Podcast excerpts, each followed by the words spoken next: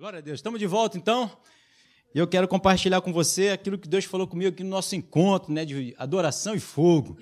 Estávamos adorando e Deus vai derramando fogo. Isso aí, você só vai ver o fogo de Deus se você adorá-lo, buscá-lo com toda intensidade.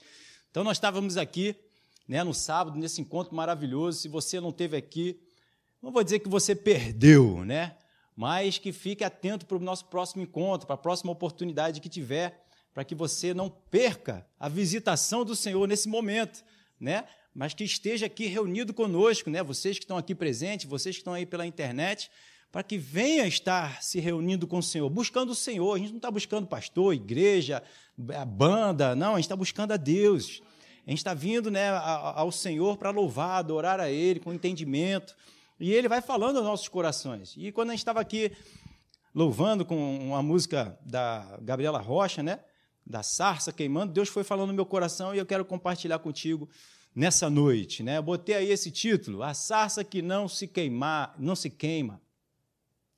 Em Êxodo, se você quiser acompanhar aí na sua Bíblia, ou então fica atento aí na tela, Êxodo 3, versículo 1, fala lá: Apacentava Moisés o rebanho de Jetro, seu sogro, sacerdote de Midian, e levando o rebanho para o lado ocidental do deserto, chegou ao monte de Deus, a Horebe.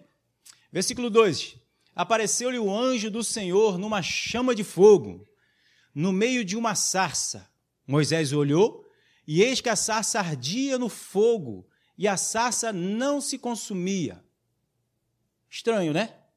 Aos nossos olhos, aos olhos naturais, uma sarça não tem como não se queimar com o fogo ela vai se consumir completamente. Mas ali não se queimava, isso chamou a atenção de Moisés, ele então foi lá ver. No versículo 3, então disse consigo mesmo: Irei para lá e verei essa grande maravilha. Olha que maravilha é uma sarça pegando fogo, não, mas não se consumia.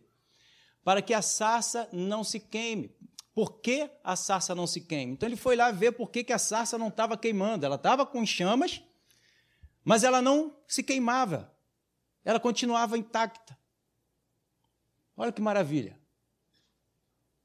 Versículo 4: Vendo o Senhor que ele se voltava para ver, então Deus chamou, conseguiu chamar a atenção de Moisés, Moisés voltou, voltou-se para aquele, aquela chama, então o Senhor, voltando para ele, é, Deus, no meio da sarça, o chamou e disse: Moisés, Moisés. Ele respondeu: Eis-me aqui. Então Moisés focou a atenção no Senhor. Hum. Versículo 6 diz, mais, disse mais: Eu sou o Deus de teu pai, o Deus de Abraão, o Deus de Isaac e o Deus de Jacó. Moisés escondeu o rosto porque temeu olhar para Deus. Versículo 11: Então disse Moisés a Deus: Quem sou eu para ir a Faraó e tirar do Egito os filhos de Deus, os filhos de Israel? Ele olhou para a capacidade dele, para a força dele. E ele viu: eu não tenho como livrar esse povo de, de, de Faraó, do Egito. Eu não tenho capacidade. Né? No versículo 12, Deus lhe respondeu: Eu serei contigo. E este será o sinal de que eu te enviei, depois de haveres tirado o povo do Egito. Servireis a Deus neste monte. Quero. Em Mateus 7,12 diz assim: Tudo quanto, pois, quereis que os homens vos façam, assim fazei vós também a eles, porque esta é a lei e os profetas. Então, quando Deus começou a ministrar no meu coração, que eu quero compartilhar contigo, é. O fogo estava queimando ali na sarça, e a sarça não se queimava, não se consumia. E Deus me lembrou essa passagem de Mateus 7,12, que da mesma forma como eu quero que alguém faça para mim, ela pede para eu fazer para ela. Então Deus estava mostrando para Moisés o quê? Moisés, está aqui. Como Deus estava usando a sarça pegando fogo para falar com Moisés, ele usaria Moisés para pegando fogo para falar com Faraó. Da mesma forma como Moisés estava contemplando aquela sarça e pegava fogo, mas ela não se consumia, Deus estava mostrando para Moisés: Moisés, eu vou fazer contigo da mesma forma como eu estou fazendo com a sarça. Você vai falar a Faraó e ele vai te olhar e ele vai te ver como uma chama pegando fogo, mas você não vai ser consumido, você não vai ser destruído. Você vai ser um instrumento nas minhas mãos para que eu possa libertar o povo. Assim como eu estou usando a sarça para falar contigo, e você está se admirando, da mesma forma eu vou usar você, e você vai ser como uma chama na presença de Faraó, e Faraó vai se admirar por estar olhando para você e vendo essa, esse fogo que não vai te consumir, mas que vai espantar a ele também. Assim como a gente viu que Moisés também teve medo de olhar para Deus. E aí a gente conhece a história toda, que o que, que vai acontecendo? Vão acontecendo pragas, vão acontecendo situações, e Faraó vai, aos poucos, sendo quebrantado o coração dele. E ele vai começando, aos poucos, temer a Deus. E vai liberando. A gente vê que Deus está trabalhando no coração ali de Faraó, né? ele endurece depois o coração de Faraó, Segundo, ele vai, ele permite, aí depois ele volta e o coração dele é endurecido. Ele permite ir embora, mas ele começa a dizer como é que tem que ser. Ele vai quebrantando, quebrantando, a ponto depois dele seguir a, a Moisés e lá no mar ele matar todo aquele povo, né, que estava lá, os soldados de Faraó que estava seguindo a Moisés. Então Deus quer me usar e te usar segundo aquilo que Ele tem mostrado para mim e para você, segundo a Sua palavra. Ele não tem falado ao teu coração? Ele não tem te dado revelação? Ele não tem aberto os teus olhos? Ele não tem te ungido? Ele não tem te fortalecido? Ele não tem te capacitado? Então, dessa mesma forma, como você está aprendendo dele, ele vai usar você e eu para sermos nesse mundo. Você vai pegar fogo e vai ser um instrumento de salvação e libertação para outras vidas, porque o fogo ele vem para nos limpar. O fogo ele vem para nos lavar, nos tirar tudo aquilo que o mundo impregnou na nossa vida e nos purificar completamente. Ele tem essa função, esse fogo, de purificar, de tirar aquilo que consumiu. Estava vindo agora na ponte e pensando sobre essas mensagens, Deus falou justamente isso. O fogo ele vem não é para nos destruir, mas o fogo ele vem para queimar aquilo que o mundo tenta impregnar em mim e você. Vamos caminhando aqui que você vai entender mais. Deus está mostrando o que fará na sua vida e através de você. Então, o que Deus está falando para mim e para você na sua palavra, isso vai edificando o nosso coração, vai edificando uma imagem no meu coração e no teu vai edificando a presença de Deus, vai edificando o poder de Deus agindo no meu e no teu coração. E dessa forma, Deus vai agir também com aquele, quando você começar a declarar aquilo que Deus está falando ao teu coração, para que a vida daquele que está ouvindo o que você está dizendo seja edificado como você está sendo edificado. Você não está sendo edificado? Muitas vezes a gente olha para uma pessoa e diz assim: não, isso aí não tem jeito. Eu e você não temos jeito? Qual é a diferença de mim para o pior homem do mundo? Nenhuma. É um homem sem Deus.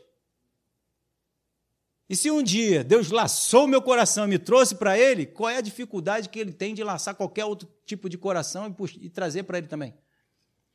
Mas por que, que a gente tem essa visão, esse entendimento de que uns e outros Deus não tem a capacidade de libertar? De transformar, de limpar, de lavar, de morar nessa pessoa, assim como ele mora em mim e você?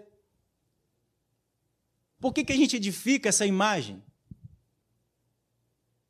Por que, que essas barreiras levantam no meio e no teu coração, no meio e na tua mente? Se Deus tem a capacidade de me transformar, Ele vai transformar qualquer um. Basta essa pessoa abrir o coração.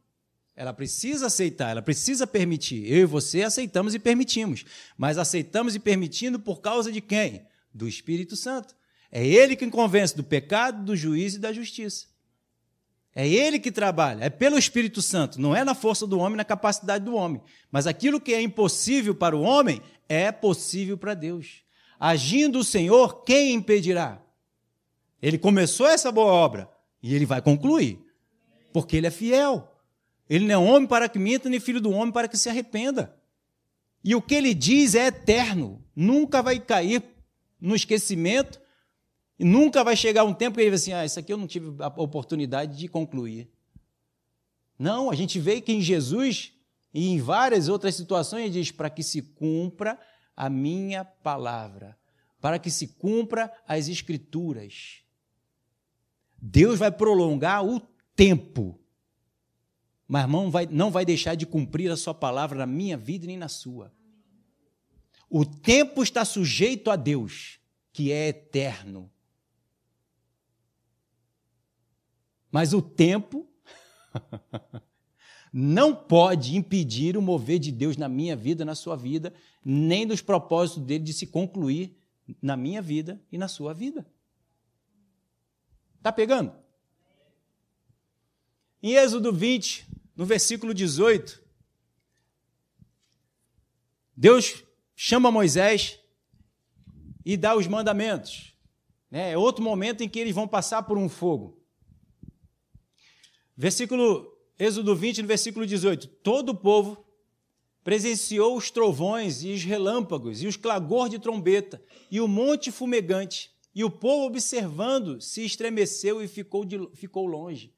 Essa foi outra coisa que Deus falou no meu coração. Quando você tem experiência de passar pelo fogo de Deus, e você vê que você não é consumido, você não é destruído, você não é abatido, você não sofre danos, pelo contrário, você é abençoado, você não vai fugir dos próximos fogos ou situações que você tiver que passar ou enfrentar. Porque você já teve experiência de que Deus fez você passar, foi para o teu bem. O povo que não teve essa experiência, eles têm medo. Aquele que não tem experiência com Deus, esse teme. E porque, na verdade, o povo não estava querendo obedecer ao Senhor. Por isso o medo entra. Mas aquele que tem intimidade, se aproxima de Deus, se relaciona com Deus, com a sua palavra, com o Espírito Santo, esse não teme a Deus, porque o desejo dele é de buscar a Deus para obedecê-lo, para fazer a vontade dele. Moisés não temeu subir ao monte, buscar a Deus. O povo sim. Por quê? Porque Moisés já tinha tido experiência com a sarça. Ele tinha visto que o fogo não consumiu a sarça e o fogo que ele passou de ter que ir até Faraó para libertar o povo, não destruiu a vida dele também. Pelo contrário, salvou tanto a ele quanto salvou todo aquele povo também. Então, deixa Deus trabalhar no teu coração. Você vai ter experiências maravilhosas. Versículo 19 diz: Disseram a Moisés: Fala-nos tu. O povo disse para Moisés: Fala-nos tu e te ouviremos. Porém, não fale Deus conosco para que não morramos. Olha a experiência que o povo estava tendo e era diferente daquele que está próximo de Deus. Aquele que está próximo de Deus tem um entendimento, aquele que está afastado tem outro entendimento. Quem está próximo vê que Deus é bom, que a sua misericórdia dura para sempre que Ele quer o nosso bem, que Ele está cuidando de mim e de você para nos exortar, consolar e edificar, para nos fazer prosperar, para nos limpar, para nós darmos muito mais frutos ainda do que nós temos dado até hoje. Por isso que a Bíblia diz que nós somos propriedade exclusiva dele. Que ele nos guarda, nos protege e o maligno não nos toca. Então, por que estamos passando por situação A ou B? para nós sermos trabalhados, para Deus trabalhar em mim e você, para nos levar à maturidade, para tirar de nós tudo que o mundo arraigou e os valores que às vezes até a gente quer buscando a Deus de conquista, que não vale nada, que vão ficar nesse mundo e que não é prioridade nem para mim nem para você. Mas a gente tem como propósito e objetivo de buscar a Deus para conquistar essas coisas. Isso não é prioridade, não é motivo de Deus na minha vida e nem na sua. Como eu já tenho falado aqui, o motivo de Deus na minha vida e na sua vida é edificar Jesus em nós. atitude, comportamento, caráter, santidade e perfeição de Deus na minha e na tua vida. O nosso alvo é Jesus. Não é uma casa, um carro, trabalho, salário, isso tudo aí é consequência para nós servirmos a Deus. Mas Deus quer trabalhar na minha e na tua vida para que o quê? A gente seja focado no Senhor. Está vendo como você andando, caminhando agora, você é uma chama, uma brasa viva aí que está abençoando todo mundo? Ser é instrumento para salvação, para libertação, para transformação. Isso é que importa. Porque Deus quer nos usar para saquear o inferno, libertar vidas, salvar vidas. Não importa o preço que eu e você precisarmos pagar. Da forma como Jesus também não olhou para o sacrifício dele, ele simplesmente lhe disse: Senhor, se for possível, passa de mim desse cálice, mas contudo seja feita a tua vontade. Qual era o foco de Jesus sempre, em todo o tempo? Era cumprir a vontade, os planos, o propósito do Pai, de Deus. E assim ele conseguiu não se, não se incomodar, apesar de ter sido um grande sofrimento, com a cruz. O foco dele no Pai fez com que ele enfrentasse, enfrentasse a cruz e superasse ela. Não desfalecesse, não retrocedesse. Porque o maior valor no coração dele estava em obedecer a Deus, fazer a vontade do Pai. E ele passou por todo esse fogo, libertando, porque o fogo maior estava nele, era ele. Aleluia. Versículo 20: Respondeu Moisés ao povo: Não temas. Olha aí, já tive experiência, não tema. Esse fogo não vai nos consumir, esse fogo não vai nos destruir. Mas vai te abençoar, assim como abençoou Moisés. E não temas. Deus veio para nos provar e para que o seu temor esteja diante de vós, a fim de que não pequeis. O fogo ele vem para quê? Para nos limpar, para a gente não pecar contra o Pai, mas sermos aperfeiçoados, lapidados, transformados em meio às provas, a gente continue louvando, adorando a Deus e aquilo que está nos queimando saia de nós. Aquilo que foi impregnado de nós saia através do fogo. Ih, estou lembrando agora, Paulo, quando a serpente mordeu a mão dele, onde é que ele botou a, a, a mão com a serpente para soltar da mão dele? No fogo. A serpente morde a mão de Paulo e Paulo bota a mão no fogo e a serpente solta a mão dele porque ela estava se queimando, mas ele não. Tanto que olharam para ele e disseram: ele está amaldiçoado, ele vai morrer. Passado um tempo, o povo olha e diz: Ué, não aconteceu nada com ele? Não. Por quê? Porque maior é aquele que estava nele do que aquele que estava no mundo. Paulo estava cumprindo um propósito de Deus, não era o propósito dele. Paulo não buscava Deus para cumprir o propósito de Paulo. Paulo buscava Deus para cumprir o propósito de Deus. E com isso, Deus garante toda a provisão e o sucesso na vida dele toda a proteção, todo o sustento, abrindo os caminhos, abrindo janelas, portas do céu, derramando bênçãos sem medida, quebrando as portas de bronze, ferro de ferro. Todas essas palavras se concluem na minha e na sua vida. Mas eu preciso estar no propósito de Deus. Versículo 21. O povo estava de longe, em pé. Moisés, porém, se chegou à nuvem escura, onde Deus estava.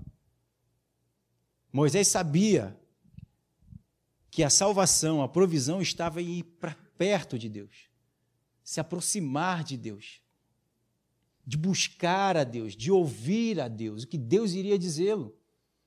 O povo se afastava temendo, não queria ouvir o que Deus queria dizer. Quantos de nós Deus começa a falar aqui, perdoa quem te ofende, fica firme aí com a tua esposa, com teu marido, com teus filhos suporta as aflições. E, não, isso eu não quero ouvir, não. Aí vai embora. Não quer ouvir. Aquilo que vai salvá-lo e vai salvar a sua família, vai salvar a situação e as circunstâncias que está passando, eles desprezam. E fica pedindo para Deus, não, mas Senhor, transforma essa situação aqui ao meu lado. Eu, eu quero te usar para transformar, mas é você quem vai fazer. Ele nos traz a orientação da sua palavra. Perdoa quem te ofendeu. Não, não quero. Mas está oprimido, com toda aquela pressão na cabeça, no coração. Da ofensa que o outro fez. Está nervoso, chateado, aborrecido, espraguejando, amaldiçoando. E esse peso, esse fardo, esse jugo fica em cima da pessoa até ela perdoar o outro. Por isso que Deus diz: perdoa. Para que esse peso, esse jugo, esse fardo, essa chateação, esse aborrecimento saia de você. Do outro vai sair se o outro também se arrepender, mas para que saia de você. Entende o processo de Deus?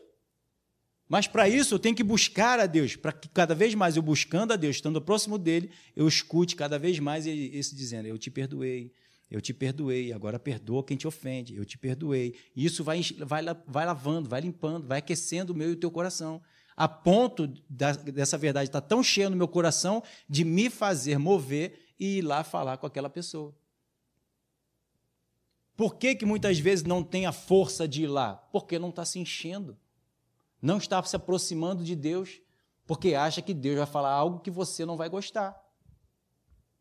E muitas vezes já falou e eu não busco justamente porque eu não quero ouvir mais. Como vou perdoar quem me ofendeu? Quem tem que pedir perdão é ele. Não. Ou quem ofende ou quem ofendeu, os dois têm que pedir perdão um ao outro.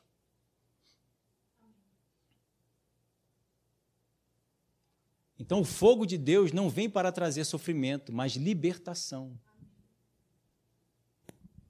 Moisés não correu do fogo, Moisés correu para o fogo para ser purificado, para ser lavado, para ser tirado tudo que foi impregnado dele no Egito,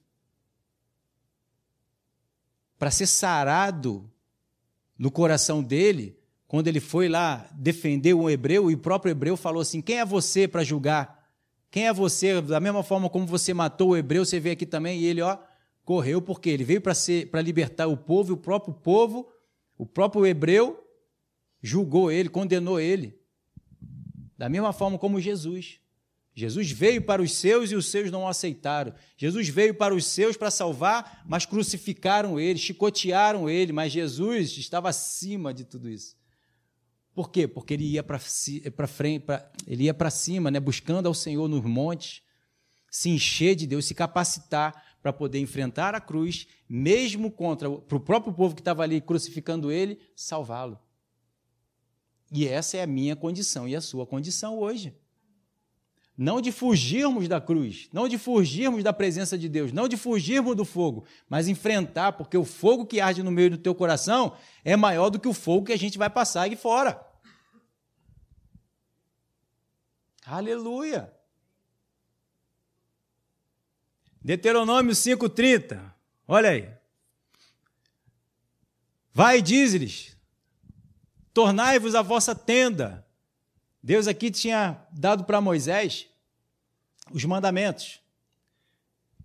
Mas ele mandou o povo embora. Mas para Moisés ele falou, no versículo 31, Deuteronômio 5: Tu, porém, Moisés, fica-te aqui comigo, e eu te darei, te direi todos os mandamentos, estatutos e juízos que tu lhes há de ensinar que cumpram na terra que eu lhes darei para possuí-la. Para o povo, ele deu a letra, os mandamentos. Para Moisés, ele disse: Fica aqui, que eu vou te dar, eu vou te dizer, eu vou te instruir, eu vou te capacitar a cumprir os mandamentos, os estatutos que eu estou para dizer para eles. Você vai ter a minha presença caminhando contigo, porque você se aproximou a mim. Então, aquele que se aproxima do Senhor é capacitado e fortalecido a cumprir todos os estatutos e mandamentos, todas as leis, toda a vontade de Deus. O meu justo viverá da fé. Aquele que quer cumprir a vontade de Deus, a justiça de Deus, que é a sua vontade, esse vai conseguir, porque esse quer obedecer a Deus. E Deus o capacita a obedecê-lo. Aleluia! Glória a Deus! Então ele diz: Moisés, fica aqui comigo. Estando com ele, a gente está capacitado, fortalecido. Glória a Deus! Em João 14, 11 diz: Crede, crede-me que estou no Pai e o Pai em mim. Crede ao menos por causa das mesmas obras. Olha o que ele diz versículo 12: Em verdade, em verdade vos digo que aquele que crê em mim farás também as obras que eu faço, e outras maiores fará, porque eu vou para junto do Pai. Então, as mesmas obras que Jesus fez, eu e você vamos fazer também. Da mesma forma como Deus fez aquela sarça não se queimar, mas pegar aquela chama, aquele fogo todo, Moisés também seria um instrumento de bênção na mão do Senhor.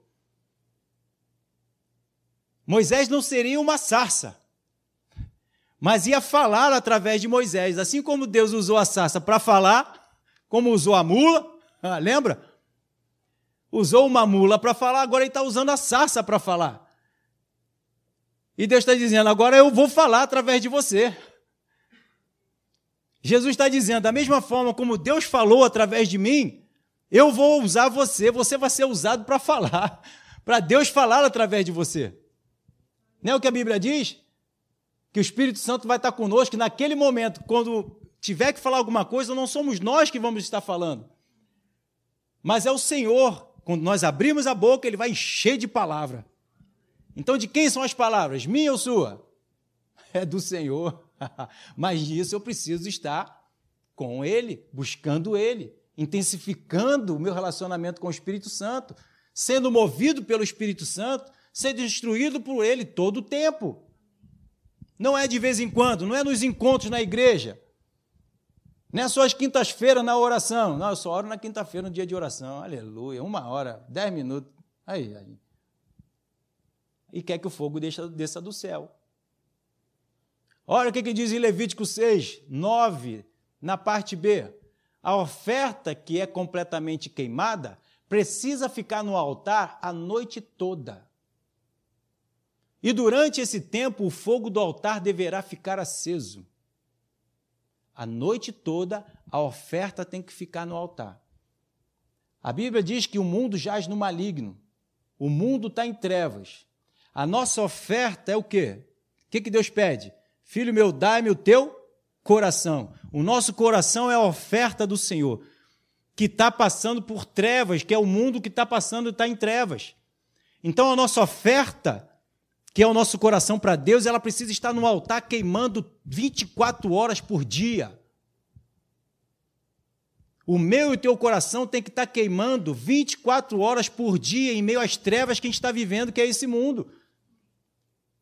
Não é chegar lá e dar uma esquentadinha, micro-ondas, duas horinhas, no dia de encontro de culto. E depois passa seis dias e não sei quantas horas no mundo esfriando. Não. Ela precisa queimar a noite toda. Nós estamos vivendo a noite, que é o mundo. Está em trevas, está na escuridão, não tem sabedoria nenhuma, não tem luz nenhuma no mundo. Nosso coração está aqui. E para a gente não viver atribulado, para a gente não viver uma vida fria, para a gente não viver uma vida sem prazer, sem sabor, sem cor, nós precisamos estar aquecendo nosso coração em todo o tempo. Versículo 12: O fogo, pois sempre arderá sobre o altar, não se apagará, mas o sacerdote acenderá. Eu e você somos sacerdotes do Senhor. Lenha nele cada manhã, e sobre ele porá em ordem o holocausto, e sobre ele queimará a gordura das ofertas pacíficas. Versículo 13: O fogo arderá continuamente sobre o altar, não se apagará. Então você já tem que vir para cá queimando. Tem que se manter queimando aqui. Quando for embora, continua queimando. Não despreza a palavra, não despreza o momento que você recebeu aqui, vai embora e acabou. O fogo ficou lá dentro da igreja. A gente tem que queimar o tempo todo. Palavra no coração, na mente, na alma, em todo o tempo. A cabeça lá no céu em todo o tempo. O corpo está aqui, mas as raízes, ó, de cabeça para baixo, não foi, irmã? A árvore, de cabeça para baixo, com as raízes, tem que estar tá lá no céu para dar os frutos aqui.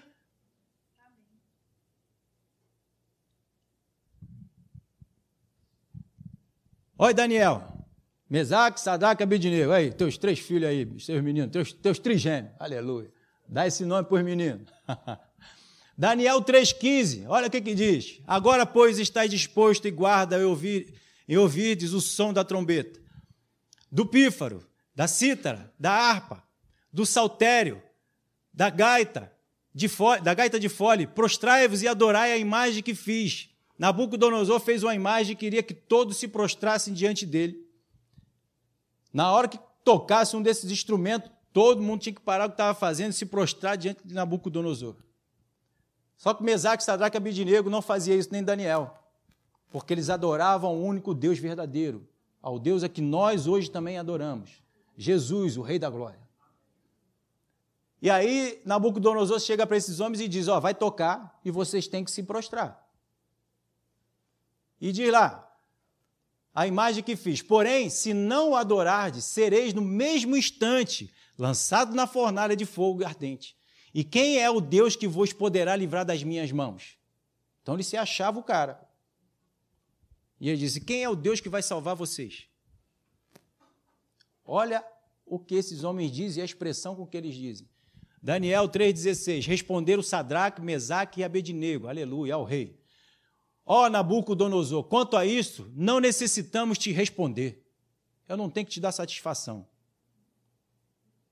Tu não é o rei da minha vida, tu não é o meu Deus, eu não dou satisfação para você, eu dou satisfação é para o meu Deus a quem eu sirvo. Na minha versão amplificada está isso. Versículo 17: Se o nosso Deus, a quem servimos, quer livrar-nos, ele nos livrará da fornalha de fogo ardente e das tuas mãos, ó rei. É, tu vê aqui altivez falando isso aqui, a posição dele, a postura deles, sem titubear. Ele não falou, e aí, o que, eu posso ganhar e tal? Não. Por quê? Porque essa, o serviço deles, a, a, a, a disposição da vida deles para o Senhor era a ponto de morte. Paulo fala isso. Minha vida já é como morte.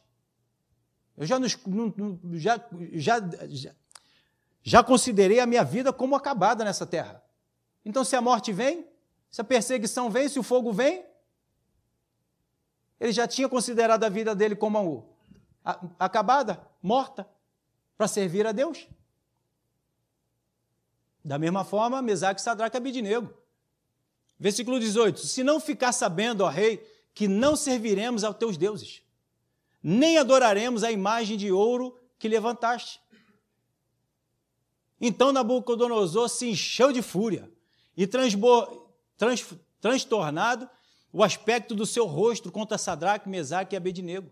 Ordenou que se acendesse a fornalha sete vezes mais do que se costumava. E o que é o fogo natural diante do fogo de Deus? Hum.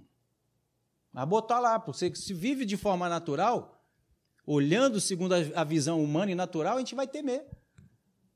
Fornalha? Sete vezes mais? Senhor, me perdoa. Tu é amor, tu é misericórdia. Eu vou render aqui porque o Senhor tem propósito com a minha vida, né, Pai? Aí começa a usar a própria palavra para dar desculpa para não cumprir a palavra. Já ouviu alguém falando assim? Meu Deus. Versículo 21. Então esses homens foram atados com as suas com seus mantos, suas túnicas, os seus chapéus, as suas outras roupas e foram lançados na fornalha sobremaneira acesa porque a palavra do rei era urgente e a fornalha estava sobremaneira acesa. As chamas do fogo mataram os homens que lançaram de cima para dentro a Sadraque, Mesaque e Abidinego. O rei escolheu os, os soldados mais fortes para atarem o, o Mesaque, Sadraque e Abidinego e jogarem ele lá. Esses homens morreram. O mundo pode vir com o argumento mais forte desse mundo, dizendo que não dá, não tem a capacidade e a condição mas o nosso Deus é maior. Não tem um casamento que Deus não possa restaurar, não tem um filho que Deus não possa resgatar, não tem qualquer situação que eu e você possamos estar passando que possa dizer não tem jeito, não tem salvação. É mentira do inferno. 23. Estes três homens, Sadraque, Mesaque e Abednego, caíram atados dentro da fornalha sobremaneira acesa. Eles não temeram e falar: não estou nem aí, se eu morrer, morri. Mas se Deus quiser livrar, e a gente vai ver isso. Então o rei Nabucodonosor se espantou E se levantou depressa e disse aos seus conselheiros: Não lançamos nós três homens atados dentro do fogo? Responderam ao rei: É verdade, ó rei. Tomou ele e disse, versículo 25: Eu, porém, vejo quatro homens soltos que andam passeando dentro do fogo, estavam curtindo, estavam brincando lá dentro, estavam passeando como se estivesse acontecendo nada, como se estivesse queimando nada, nada estava ardendo, sem nenhum dano. Olha lá, e o aspecto do quarto, do quarto é semelhante a um filho dos deuses. Aleluia! Então eu te perguntar um negócio nessa noite. Você crê mesmo que Jesus é Deus na tua vida? Então por que, que as situações e as circunstâncias estão fazendo teu coração temer? Não me responde, não, medita aí. Viva a palavra, vi, viver a palavra é manifestar a presença de Jesus, de Deus. Esses homens ficaram firmes com aquilo, o propósito no coração deles de fazer a vontade de Deus, não de, do rei, não daquele de Nabucodonosor e preocupado com a sua própria vida. Ele estava preocupado em fazer a vontade de Deus. E fazendo a vontade de Deus, Deus se manifestou lá dentro da fornalha com eles. Não façamos como Saul. Pressões, desisto. E Samuel chegou. Se ele fica com a palavra, com a direção, com a ordem que foi dada, Deus estava se manifestando através do, do profeta ali para dar vitória para ele. Então precisamos ficar firmes. Até quando? Até o fim, irmão. Não tem como titubear, duvidar de Deus. Deus não opera com dúvida. Fé, ela tira toda dúvida, todo medo. Então, se eu estou na fé, aí é uma baliza para você ver. Se você está com medo, com dúvida, você não está na fé. Porque fé é certeza e convicção. Eu estou certeza e convicto da vitória, de que dano nenhum vai me causar, que eu já passei da morte para a vida, que a provisão vai chegar, que a esposa vai ser transformada, que o marido vai ser transformado, que a filha vai ser salva, que o trabalho já está abençoado. Certeza e convicção. Não tem como ficar titubeando entre dois pensamentos, cocheando sobre dois pensamentos. Isso é dúvida. Deus não trabalha com dúvida. O que, que eu faço então para fortalecer? Continua buscando o Senhor. Continua fortalecendo a tua fé. A fé vem do ouvir. Busca para ouvir o que, que Deus tem a dizer. E isso vai fortalecer a tua fé, vai fortalecer o teu posicionamento. Manifestar a presença de Jesus era estar protegido de todo mal. O Senhor se manifestou naquele lugar e guardou ele de sofrer o dano da, da, da, queima, da queimadura ali, da queimação, do, do fogo. Não sentiram nada. Estavam pegando um bronze. Aleluia. Fornalha de fogo, sete vezes mais, e não sentiram nada. Porque o Senhor estava ali com eles. Porque eles estavam com o Senhor. Hã? Isso é fundamental. A gente precisa estar com o Senhor, a gente precisa estar cumprindo a palavra de Deus, obedecendo a palavra do Senhor. Se ele diz, perdoa quem te ofende, você vai lá e perdoa. Ah, mas o outro vai pensar que eu sou bobão, que vai vir contra mim. Deixa que Deus está ali garantindo o sucesso, a vitória e a provisão. A gente vê isso na sua palavra. Mateus 8,20 diz lá, porque Onde estiver dois ou três reunidos em meu nome, ali eu estou no meio deles. Lá tinham três, Mesaque, Sadraque Abednego, em nome de Deus. Cumprindo a vontade de Deus. Então o Senhor estava presente.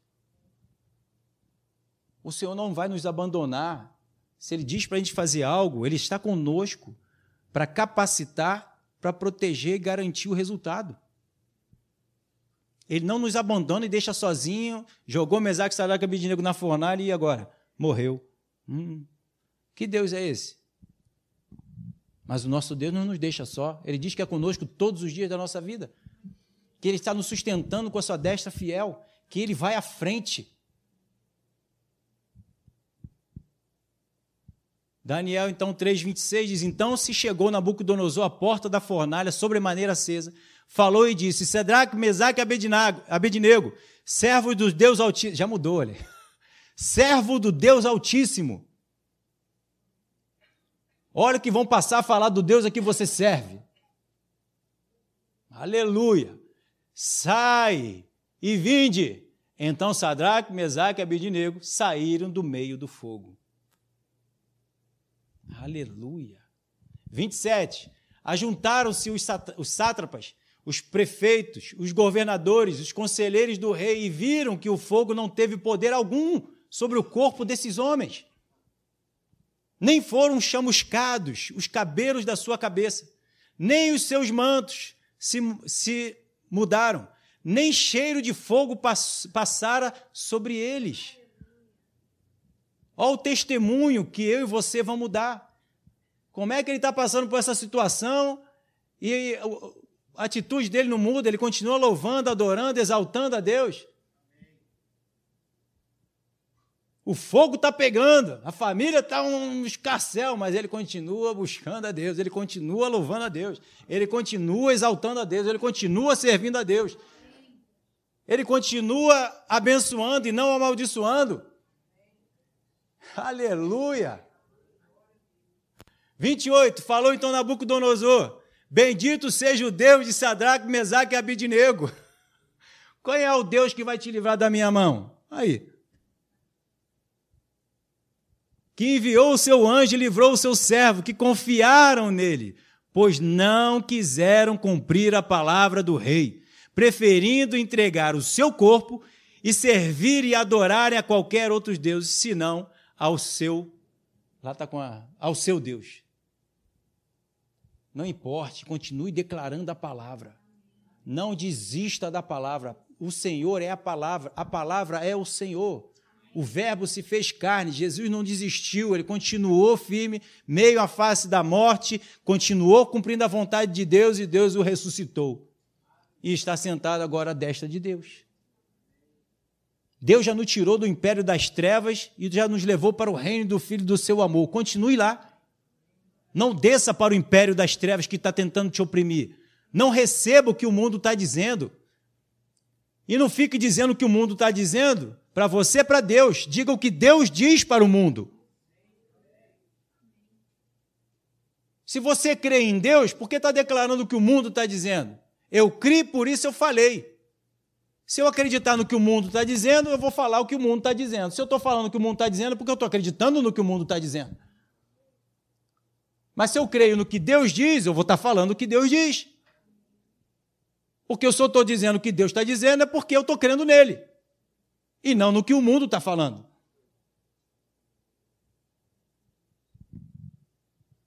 E Deus quer te usar e me usar para dar esse testemunho. Porque as pessoas estão servindo aí a Baal, a tanta coisa, achando que isso pode livrar eles de alguma coisa. Não pode. Só quem pode livrar é o nosso Deus. 29, portanto, olha o decreto, mudou o decreto. Aleluia. Faça um decreto pelo qual todo povo, nação e língua que se disser blasfêmia contra o Deus, o Deus de Leandro, o Deus de Jorginho, o Deus de Ricardo, o Deus de Eu e você somos cooperadores com o Senhor, ministro embaixador dessas novas, para que Deus diga: o Deus a que nós servimos. Os deuses de Sadraque, Mesaque e Abednego seja despedaçado e as suas casas sejam feitas em monturo, porque não há outro Deus que possa livrar como este. Então, quem blasfemasse contra o Deus que a gente está servindo, eles vão ser penalizados. Mas nós vamos ser e já somos, já temos a bênção do Senhor.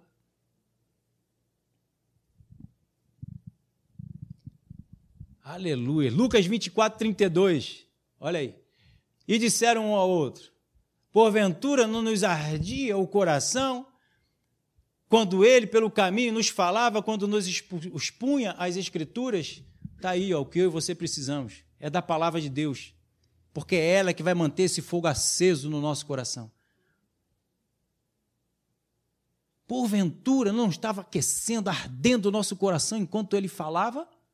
Ó a necessidade de buscar a Deus, de estar ouvindo a palavra, para que a chama esteja queimando no meio e no teu coração, que é a oferta que nós damos para Deus, o altar de Deus. Essa, essa, é, é, esse, esse altar ele não pode apagar. E é a palavra de Deus é que mantém a chama acesa. É que mantém esse fogo aceso na minha vida e na tua vida. Se eu desprezar essa palavra, vou, vai virar cinzas. Você faz um churrasquinho com cinza? Faz aí, Leandro. Faz, vai, Luciano. Não dá, não. Você tem que aquecer o fogo, tem que botar a brasa em alta. A cinza, o que, que tu faz? Fez um churrasquinho ontem. Tu vai usar aquela mesma, aquela cinza que ficou lá para fazer um churrasquinho de novo? Não, você vai pegar aquelas cinzas e vai jogar fora. Não serve mais. A chama com que teve acesa ontem não serve para hoje. Hoje você tem que aquecer de novo. Por isso que ela tinha que ficar a noite toda lá no altar, né, acesa.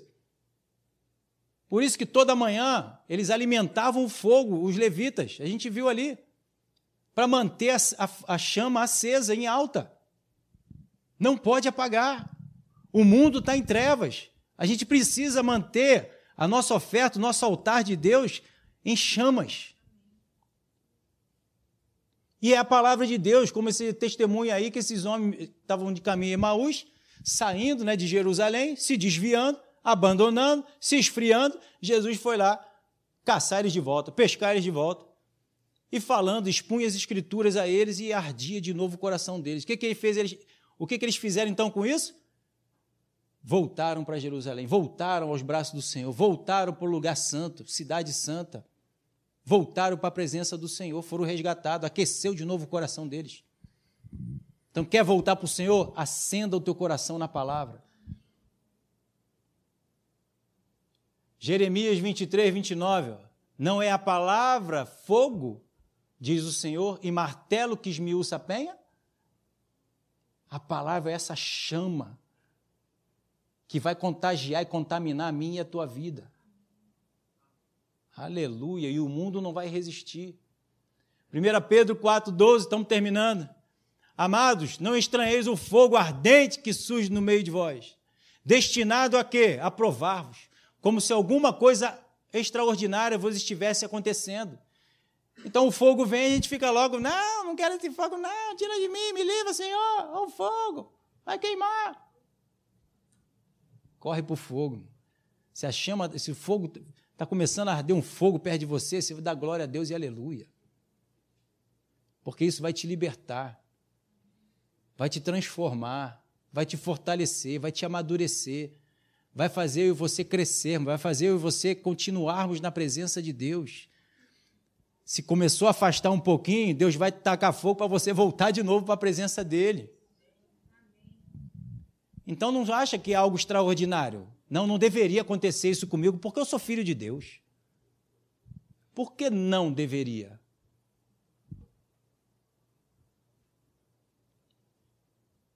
Versículo 13. Pelo contrário, Olha o que, que Paulo, Pedro fala. Pedro é doido. Dizer que tem que vir fogo para me aperfeiçoar. Não, longe de mim, eu sou filho de Deus. Deus é fogo. Ele diz então, pelo contrário, alegrai-vos na medida em que sois coparticipante dos sofrimentos de Cristo. Não, Deus me livrou, foi para a cruz de lá para sofrer, para eu não sofrer mais. Não, ele nos deu exemplo de crucificar a carne para a gente crucificar a nossa carne também. Para vivermos em liberdade. Então ele diz: coparticipante do sofrimento de Cristo, para que também na revelação da sua glória vos alegreis e exultando. Para me alegrar e exultar, eu tenho que ir para a cruz como Jesus foi e sofreu? É, é o que está dizendo. É ou não é?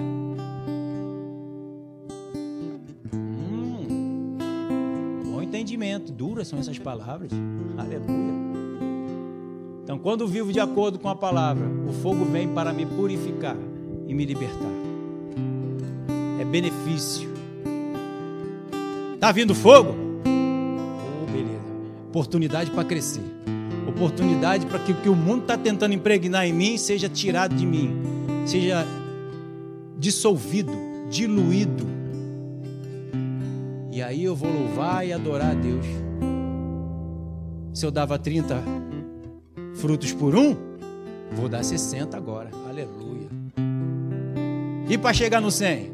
Hum, o fogo vai ter que arder de novo.